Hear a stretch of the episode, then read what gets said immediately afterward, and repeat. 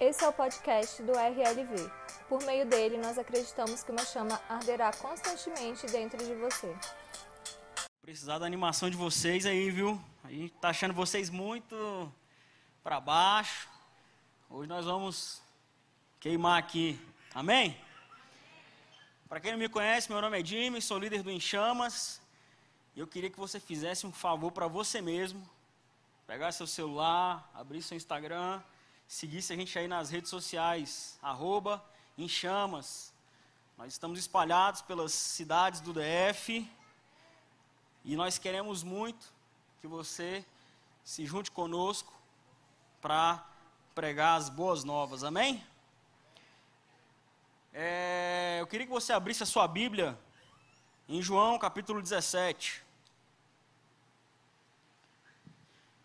João capítulo 17, versículo 11. João 17, 11.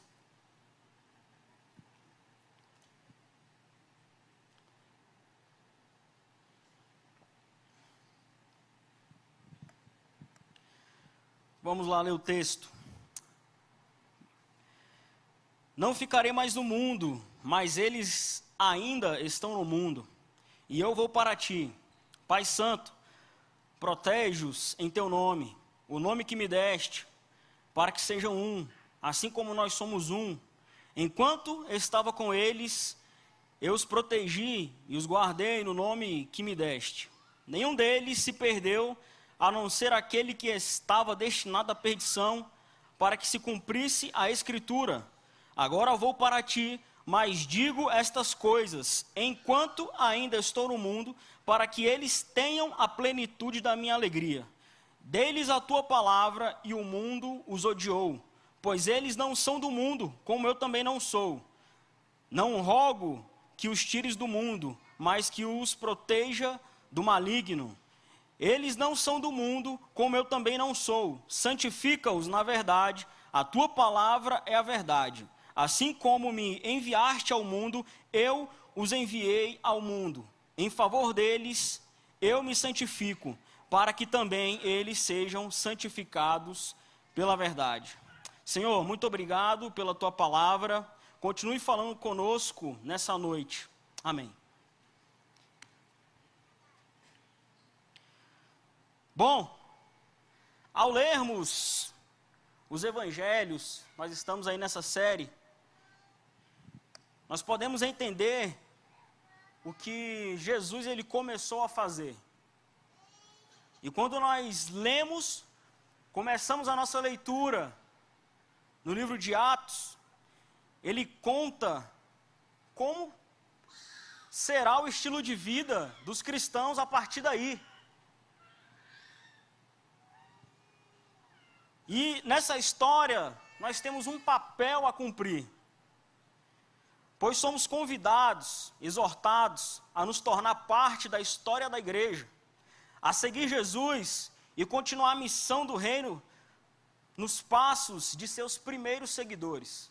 Eu acredito que isso não é novidade para você, mas o livro de Atos é um livro incrível, aonde vai revelar chaves poderosas a respeito de como a igreja primitiva ela caminhava, a respeito da promessa que Jesus nos prometeu, que ele enviaria o consolador. Nós podemos ver também como foi a vida de Jesus antes desse livro as parábolas, seus ensinamentos, relatos bíblicos de como as pessoas lutavam para ser fiéis ao Evangelho, a esse, a esse reino que Jesus ele veio apresentar. Mas nós estamos falando de uma história de mais de dois mil anos, e às vezes nós nos perguntamos: meu Deus, como que nós podemos aplicar os princípios da igreja primitiva na era atual? Por vezes nós pensamos que isso seja impossível. Não tem relação nenhuma o que a igreja primitiva fazia e fez com a igreja da atualidade, comigo, com você. Mas isso não é verdade. O mundo da Bíblia é o nosso mundo. É a nossa história, a sua história. É uma história de redenção. Mas nessa história, nós estamos aguardando ainda o desfecho dela. Nós precisamos prestar atenção na história da Bíblia para perceber que a redenção ela está em andamento. A Bíblia ela não é nenhum livro empoeirado, não é uma loja de bugigangas, aonde tem doutrinas religiosas.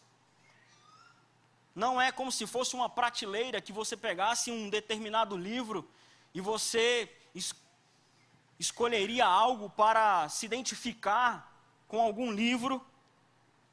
Alguns buscam orientação ética, instrução moral no Antigo Testamento, mensagens de inspiração, devocionais, promessas confortadoras ou lições para uma vida cotidiana que vão te levar a um sucesso, vão te tirar de um ponto A e vão te levar a um ponto B. Ao invés da Bíblia nos moldar, nós podemos ver que a cultura está modelando a Bíblia e a nossa vida por muitas vezes. Mas nós precisamos ver que as escrituras, ela tem o poder de modelar o nosso interior para que o exterior seja modelado através de nós. Precisamos conhecer bem essa história. Ela precisa estar incorporada em nosso ser. Precisamos saber o nosso próprio lugar nessa história. Para saber como nós vamos agir a partir daí. Nós falamos até aqui sobre a criação, a queda no pecado, a história de Israel, a história de Jesus, e hoje nós estamos aqui para falar sobre a história da igreja, a missão. O que compete a mim e a você não é algo que é determinado somente a um grupo de pessoas, mas é uma missão que foi dada por Jesus de envio para todos nós. Uma missão aonde nós iríamos sair pelo mundo pregando o evangelho a toda criatura. Mas ainda às vezes nós não entendemos de fato como que isso tem que ser executado nos nossos dias. E aqui foi apenas uma introdução para você saber que você só vai realmente ser missional se você ler a Bíblia.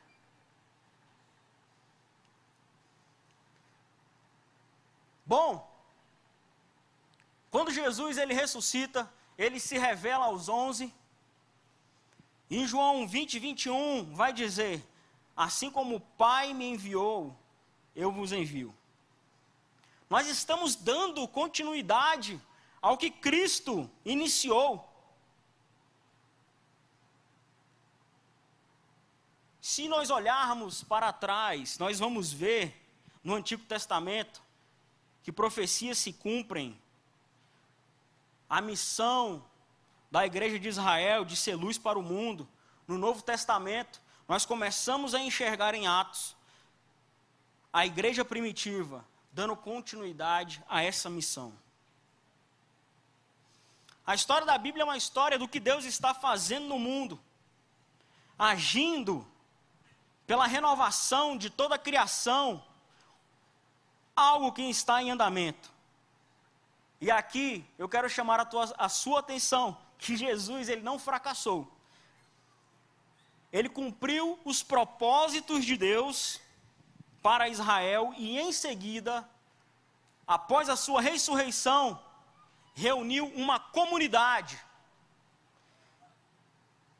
que confiou uma autoridade a qual ele já havia começado e nos encheu com o seu Espírito Santo para que a gente levasse a mensagem das boas novas. Jesus ele se concentrou em anunciar o reino dos céus aqui. Ele se concentrou em apresentar o reino, um lugar aonde não existe dor, aonde a esperança é abundante. Jesus ele não veio com um ensinamento para que a gente escapasse do mundo, mas que a gente tivesse a consciência de que nós poderíamos viver aqui e já desfrutar da eternidade. Os discípulos tinham isso em mente. Paulo, Pedro, Filipe tinham isso em mente. Eles pregam a mensagem dizendo que o reino dos céus está aqui. O reino chegou. Jesus reina. E você pode ser salvo e desfrutar disso. Mas a gente começa a perceber o que, que é um bom conselho e o que, que são boas novas. Um bom conselho, de acordo com N.T. Wright, ele vai dizer que é como se existisse o céu e o inferno e que você poderia fazer a sua melhor escolha para que você não fosse para o inferno, mas que a sua decisão fosse te levar para o céu. Mas há boas novas do Evangelho, meu amigo. Ela diz que, que ela diz que Jesus ele não estava contando a respeito de ser apenas arrebatado, ou no momento que você aceitasse Jesus, você fosse fulminado, e que você fosse por uma vida espiritual. Mas as boas novas, ela diz que assim na terra, como no céu, pode ser feito aqui, aqui agora. Você pode viver uma vida poderosa aqui, você pode viver uma vida de acordo com o padrão celestial. A mensagem da igreja era essa: ei, nós precisamos salvar as pessoas e dizer para elas que a salvação é o ponto de partida para algo muito maior aqui na terra é salvar a geração, é dizer: ei, nós estamos aqui para celebrar aquele que ressuscitou, aquele que reina, aquele que está presente na história humana.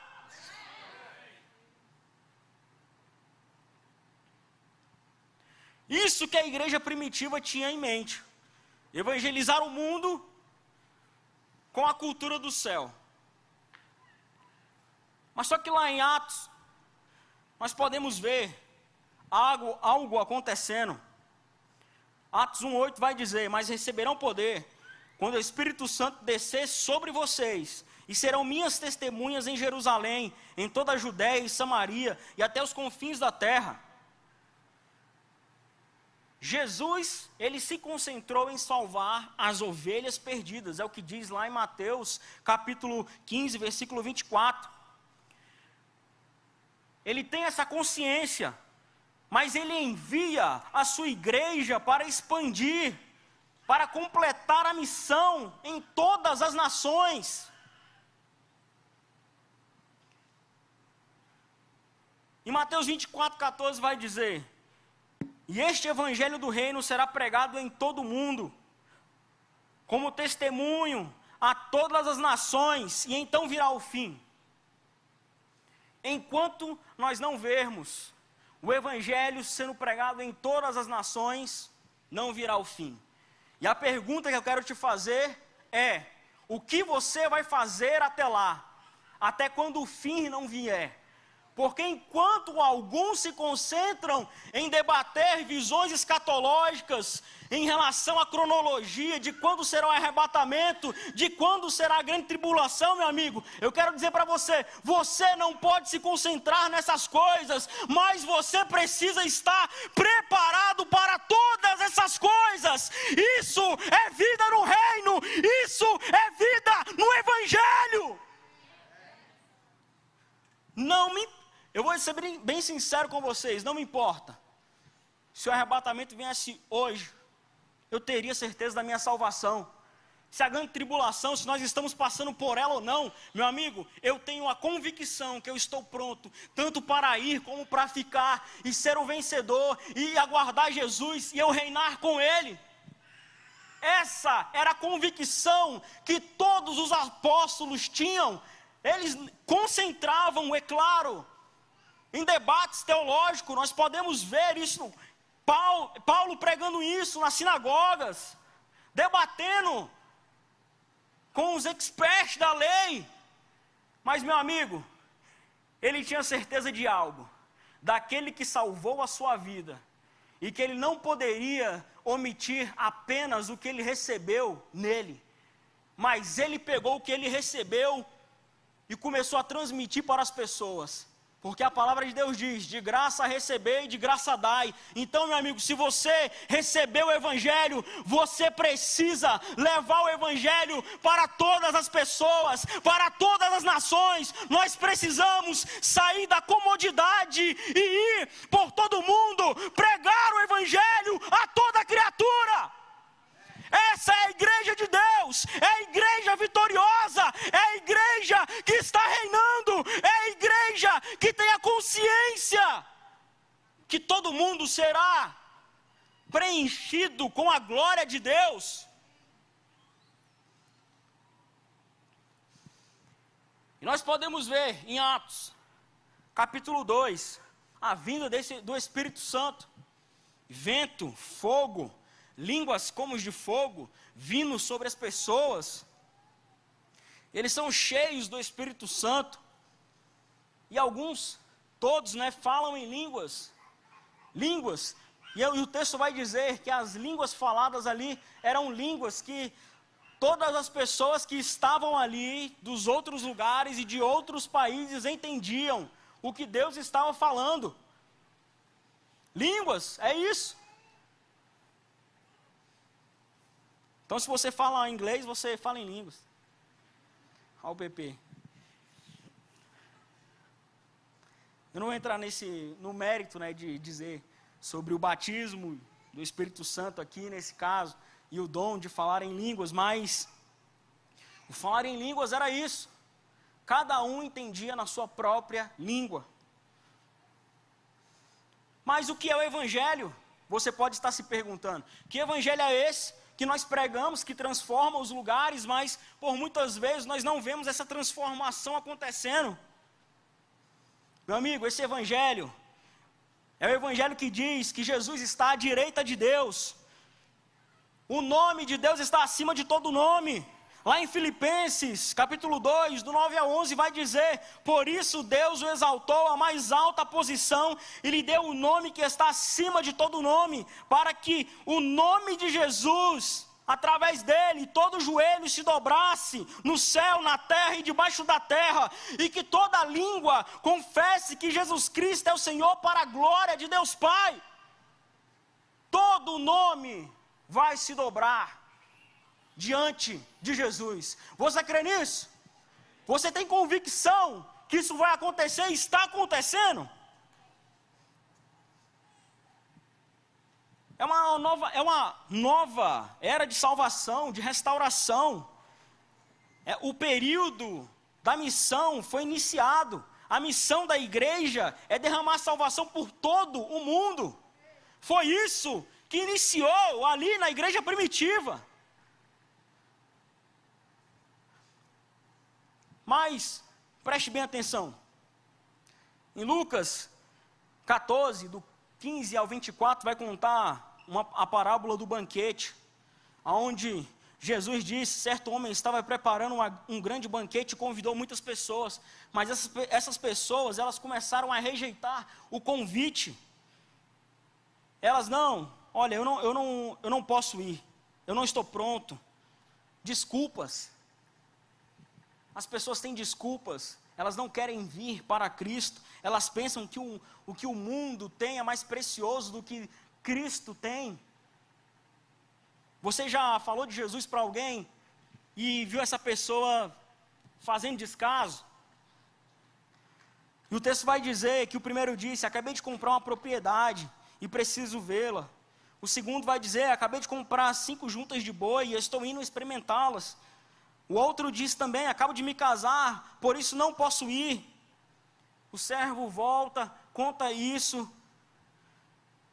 E o texto vai dizer no final: então o Senhor disse ao servo: Vá pelos caminhos e valados e obrigue e obrigue-os a entrar, para que a minha casa fique cheia.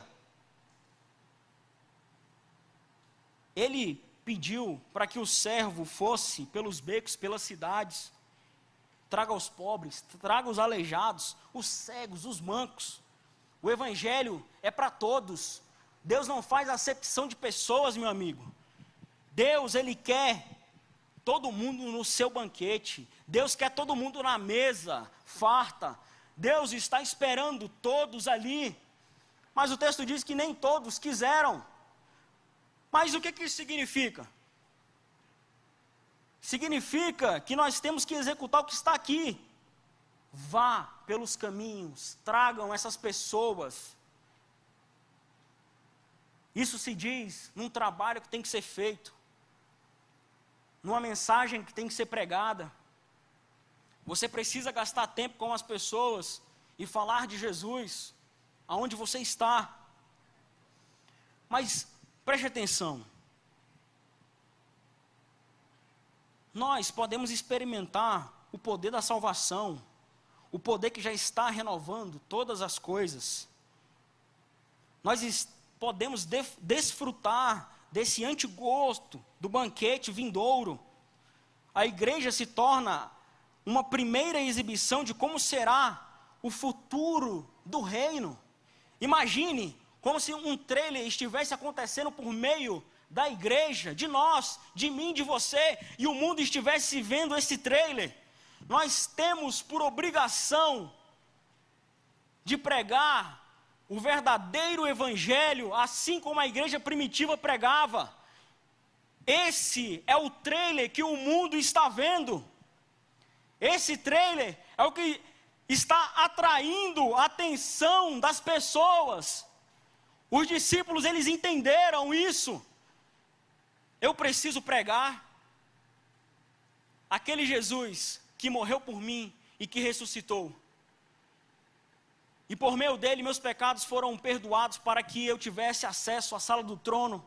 E que a partir de hoje eu tivesse uma vida nova. Hoje eu sou uma nova criatura, uma vida abundante por meio de Jesus. E hoje eu posso desfrutar o que já existe no reino, aqui na terra. A função importante da igreja é isso: ser um retrato, uma breve representação, uma amostra do futuro vindouro do futuro que Cristo anunciou, pregou. Perceba que Paulo ele está em constante conflito com a era presente e a era vindoura. É o choque dos mundos, é como é o céu invadindo a terra. As pessoas elas não conseguiam entender que o reino já estava inaugurado que com a ressurreição de Jesus, o reino já se fazia presente aqui na terra. Ei, o reino, ele está presente. O reino é para todos nós. O reino precisa de trabalhadores para a grande seara, para que a colheita seja eficaz.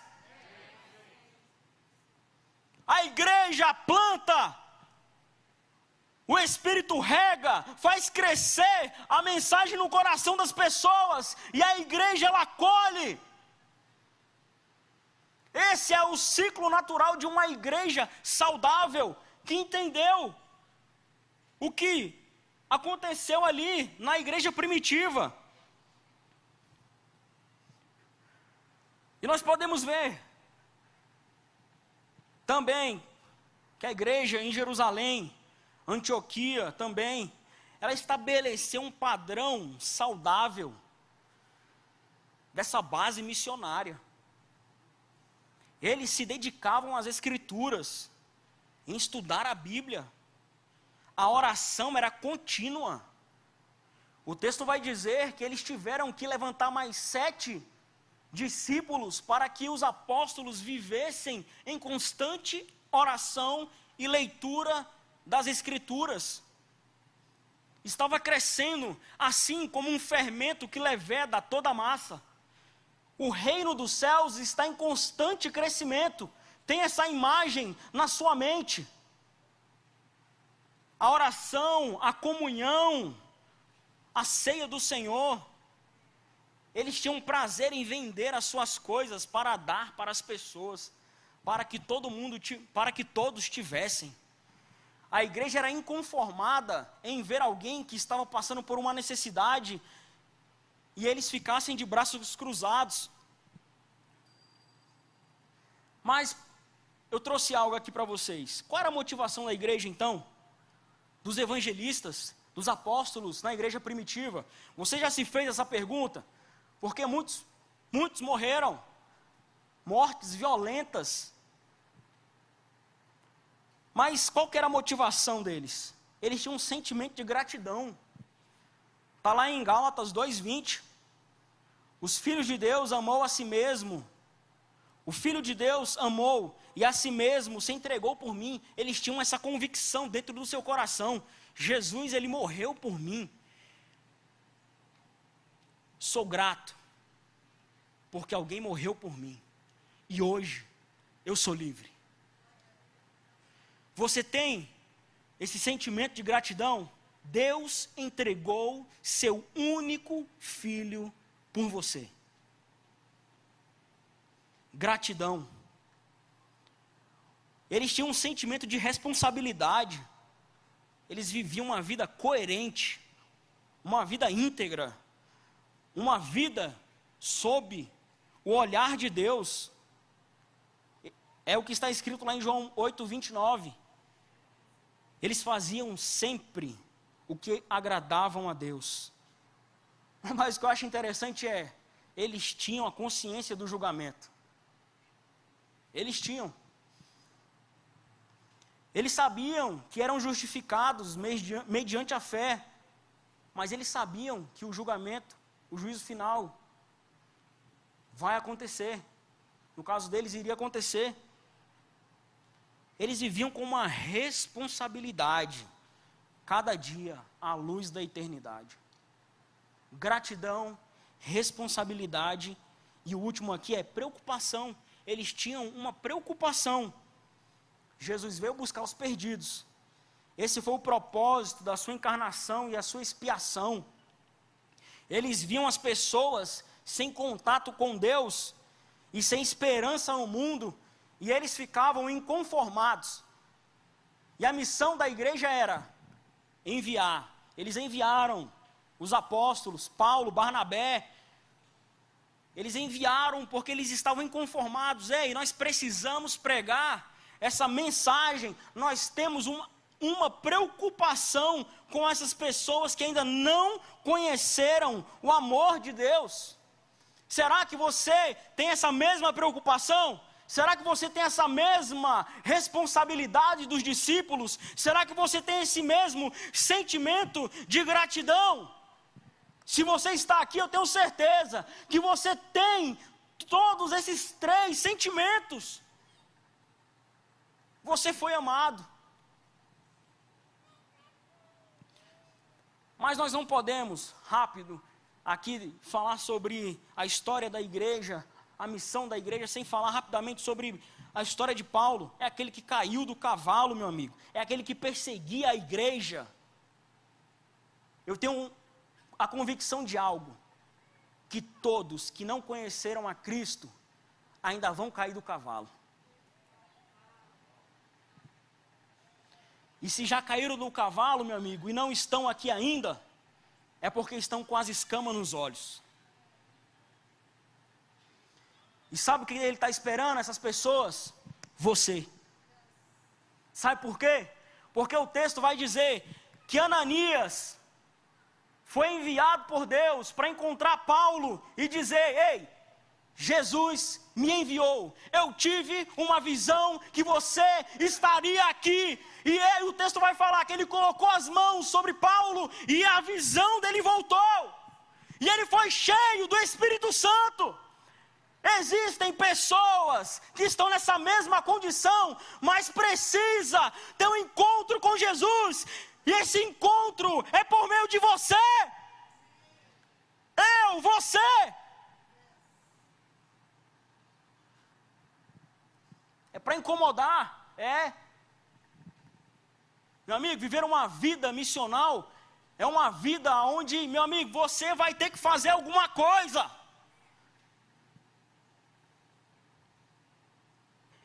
Paulo, mas ele também, né? É incrível, Paulo. Depois que ele tem esse encontro com Jesus, meu amigo, ele sai, ó, desbravando ali. Três viagens, três grandes viagens, passa por. Eu não posso falar aqui como foi essas três viagens detalhadamente, mas imagina, por onde Paulo passou, foi com Barnabé, depois ele foi com Tito, depois foi com Timóteo, ele saiu, meu amigo, e foi aonde a igreja se expandiu aos gentios. É aquela visão que Pedro teve, que o anjo falava: coma. E ele fala: não, não vou comer nada impuro, não. Ele via vários animais ali, e a visão diz: coma. Mas quando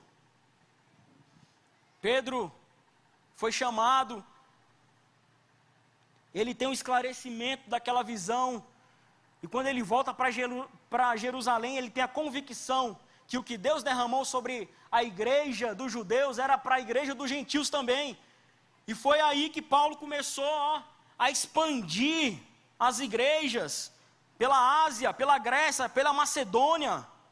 Paulo ele tinha essa convicção de levar o nome perante os gentios, reis israelitas. E aqui eu quero dizer para você, se prepare, porque Deus vai te colocar diante de pessoas poderosas.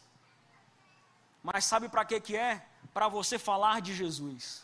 Deus vai te estabelecer em lugares, ei, empresários, ei, sacerdote de mercado, meu amigo, você que está inserido nas universidades, nas escolas, na educação, na cultura, na política, Deus quer te colocar lá, é para você pregar a mensagem dEle, é para você levar os princípios, os valores do reino. Deus vai te fazer bem sucedido para que você leve a mensagem adiante.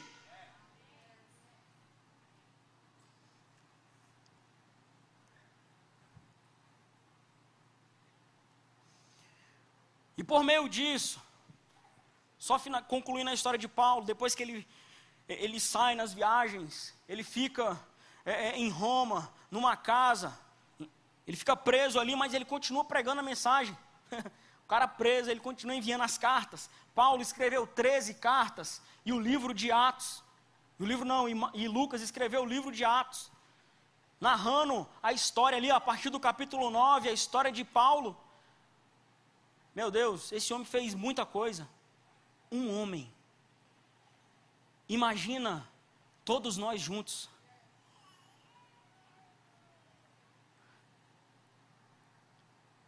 Quando nós compreendemos que a salvação do reino restaura a criação, toda ela, nós percebemos que o testemunho acerca do reino de Deus é tão amplo quanto a criação. O testemunho, ele significa encarnar o poder renovador de Deus na política, na cidadania, na economia, nos negócios, na mídia e arte, no lazer e na diversão. Você percebe que está em todos os lugares, precisa estar em, em todos os lugares. Até quando você vai para a praia, meu amigo, Deus cria conexões, Deus cria ambientes, Deus cria para que você se conecte com pessoas para falar do amor dele. Isso não significa apenas que nós vamos só evangelizar nessas esferas da vida, olha só. Isso é importante, mas não é o suficiente. Significa que o modo de vivermos como cidadãos do reino, os consumidores, os estudantes, os maridos, as mães e amigos, testemunha acerca do poder restaurador de Deus. O modo de vida dos cristãos deve ser não somente exemplar, mas também atraente, deve atrair os de fora e convidá-las para fazer parte dessa comunidade maravilhosa. Preste atenção. Ano passado, eu fui fazer uma viagem a trabalho. E o que eu ia fazer nessa viagem, dava para mim fazer de casa, remoto.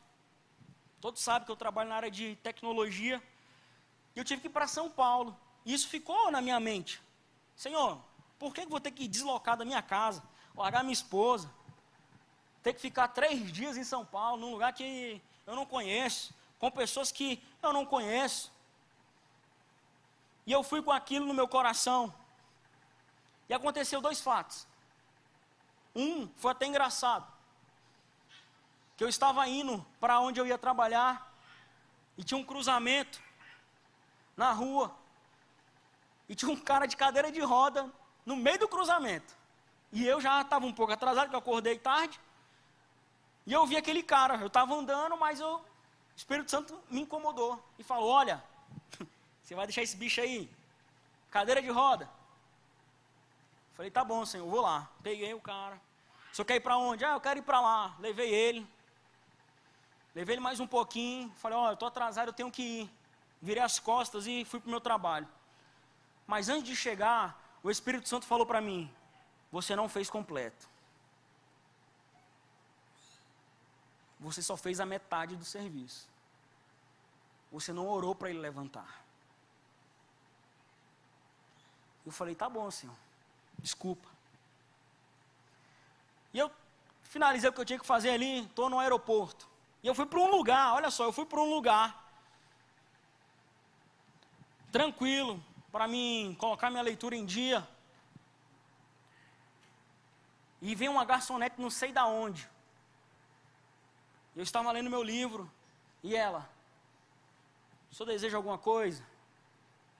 Eu me trago uma água porque eu sou light, não quero refri. Eu sou assim porque eu sou é água, gente. Mas aquela mulher, chimarrão também. Mas aquela mulher, ela prestou atenção no livro que eu estava lendo, e eu estava com o livro aberto em alguma frase do livro tinha a palavra Deus. E ela me perguntou bem assim: Você é crente? Rapaz, não me faça essa pergunta no meio da rua. Eu falei: Sou. E aquela mulher, ela falou: Eu posso conversar com você?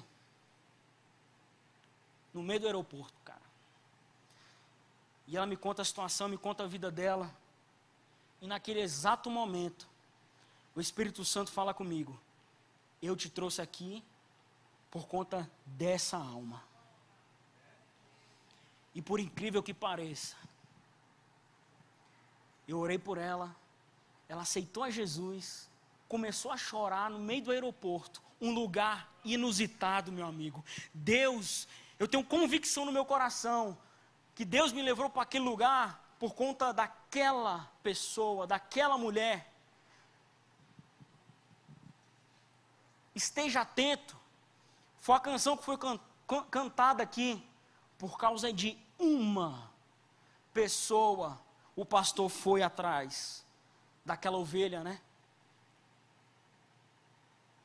Nós precisamos falar de Jesus em todos os lugares. Mas aqui, eu quero, eu quero finalizar Eu queria que vocês se colocassem de pé. Mas eu quero dizer para você: evangelistas, pastores, apóstolos, são inconformados com os problemas do mundo, meu amigo. A igreja foi chamada para reconciliar os perdidos com Jesus. Nós temos o ministério da reconciliação sobre nós. É restaurar o perdido, restaurar a sociedade, não apenas gerar um avivamento, mas uma reforma também.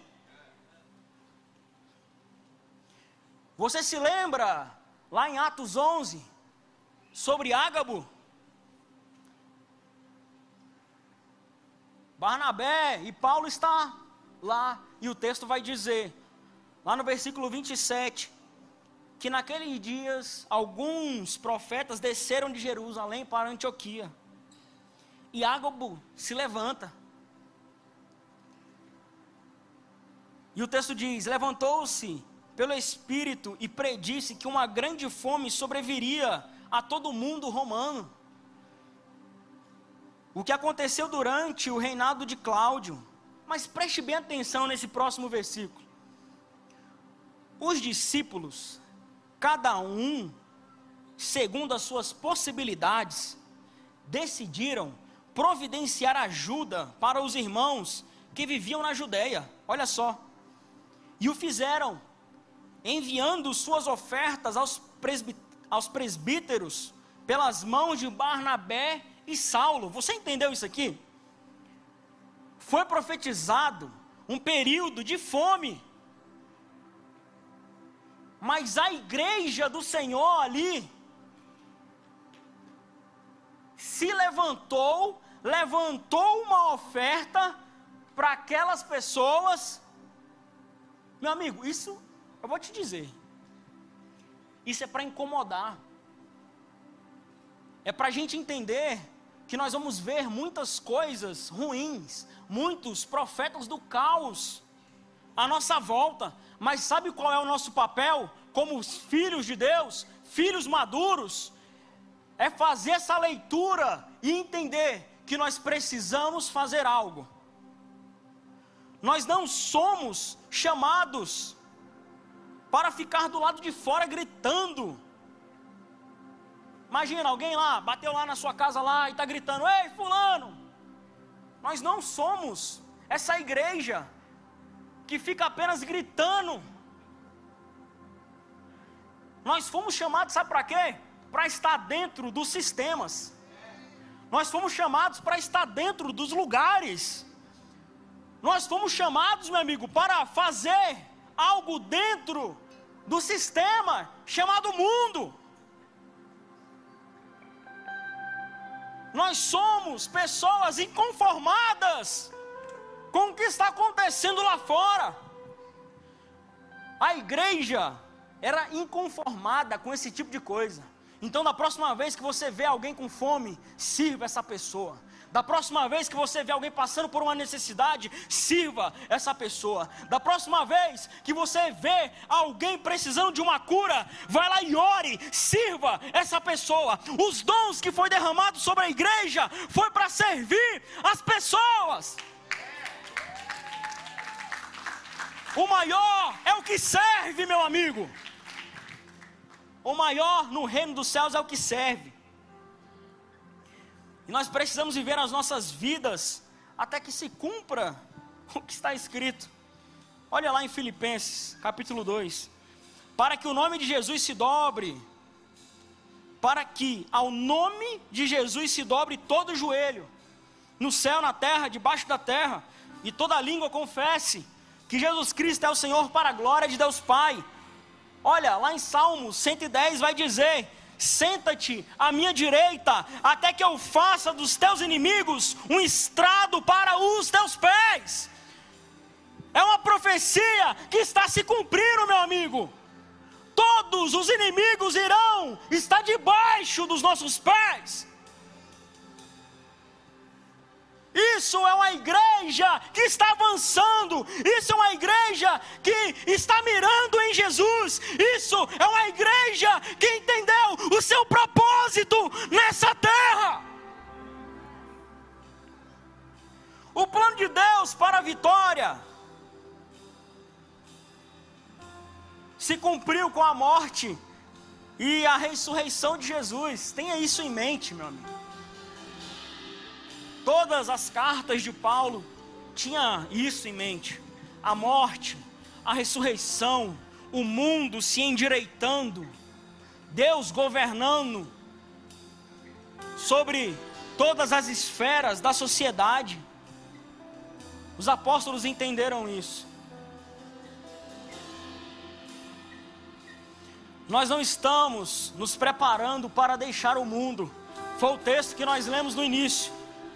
Nós estamos aqui conquistando o mundo. Nós estamos aqui declarando que Cristo é o Rei dos Reis. Nós estamos aqui com a, como a igreja vitoriosa de Jesus. Ei, se eu fosse você, eu começava a celebrar o sacrifício de Jesus nesse lugar.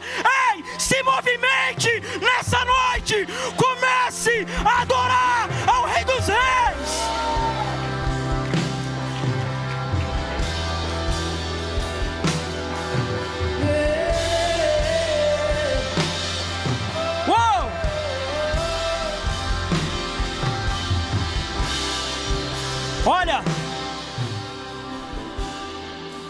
A última coisa para você, a última chave que eu quero liberar aqui para você, entender a missão da igreja.